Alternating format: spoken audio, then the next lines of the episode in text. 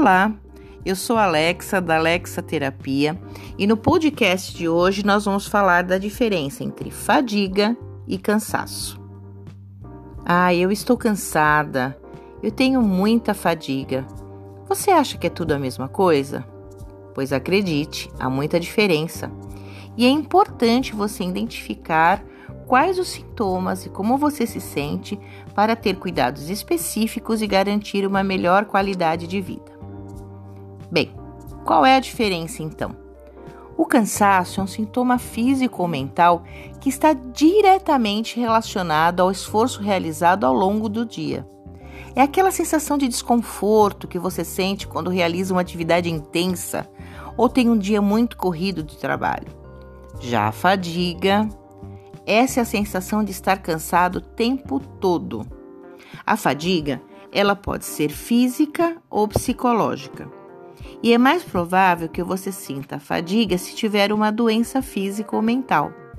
As mulheres são mais comumente afetadas do que os homens. A fadiga pode causar uma ampla gama de sintomas. No físico, dores de cabeça, sonolência, tontura, músculos doloridos ou fracos, coordenação motora prejudicada, apetite comprometido e também o sistema imunológico baixo. Na mental, reflexos e respostas lentos, tomadas de decisões e julgamentos prejudicados, problemas de memória de curto prazo e baixa concentração. E no emocional, mau humor, irritabilidade, desmotivação, alucinações e o indivíduo sente-se constantemente deprimido e sem esperança. Mas quais são as causas da fadiga? A alimentação é uma delas. Pular refeição não é o adequado.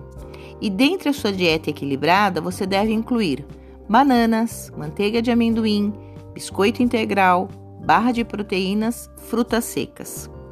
Consumo de álcool em excesso também leva à fadiga, assim como a deficiência de vitaminas, principalmente a vitamina D e a B12.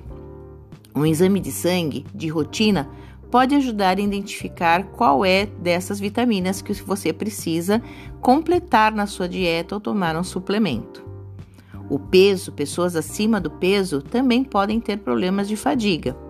Então, elabore um plano para controlar o seu peso e melhorar o seu nível de energia. Para os homens, o baixo hormônio testosterona, que desempenha um papel importante de energia mental e física.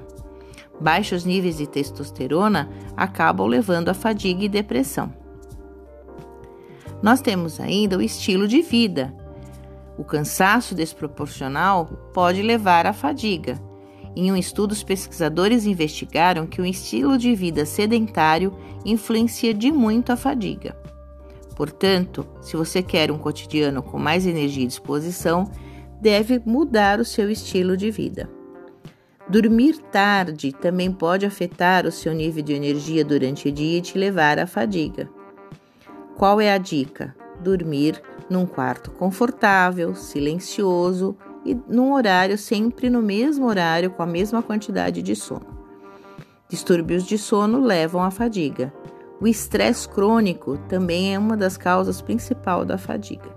E a fadiga, ela é identificada através de um quadro de exames o seu médico vai pedir alguns exames de rotina para verificar hipotiroidismo, diabetes, anemia, alergia a algumas substâncias, se tem doenças cardiovasculares, fibromialgia e através desses exames ele vai ver qual é o tratamento mais adequado. Como que a terapia pode te ajudar?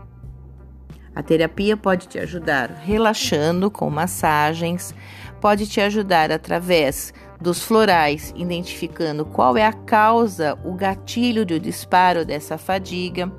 E por isso, o terapeuta vai trabalhar sempre em conjunto com o seu médico, dando dicas sobre, inclusive, a dieta alimentar. Bem, gostou desse tema? E aí, me conta, você anda sonolento, cansado ou com fadiga? Tem alguns dos sintomas que nós comentamos? Quer mais dicas? Continue seguindo as nossas redes sociais.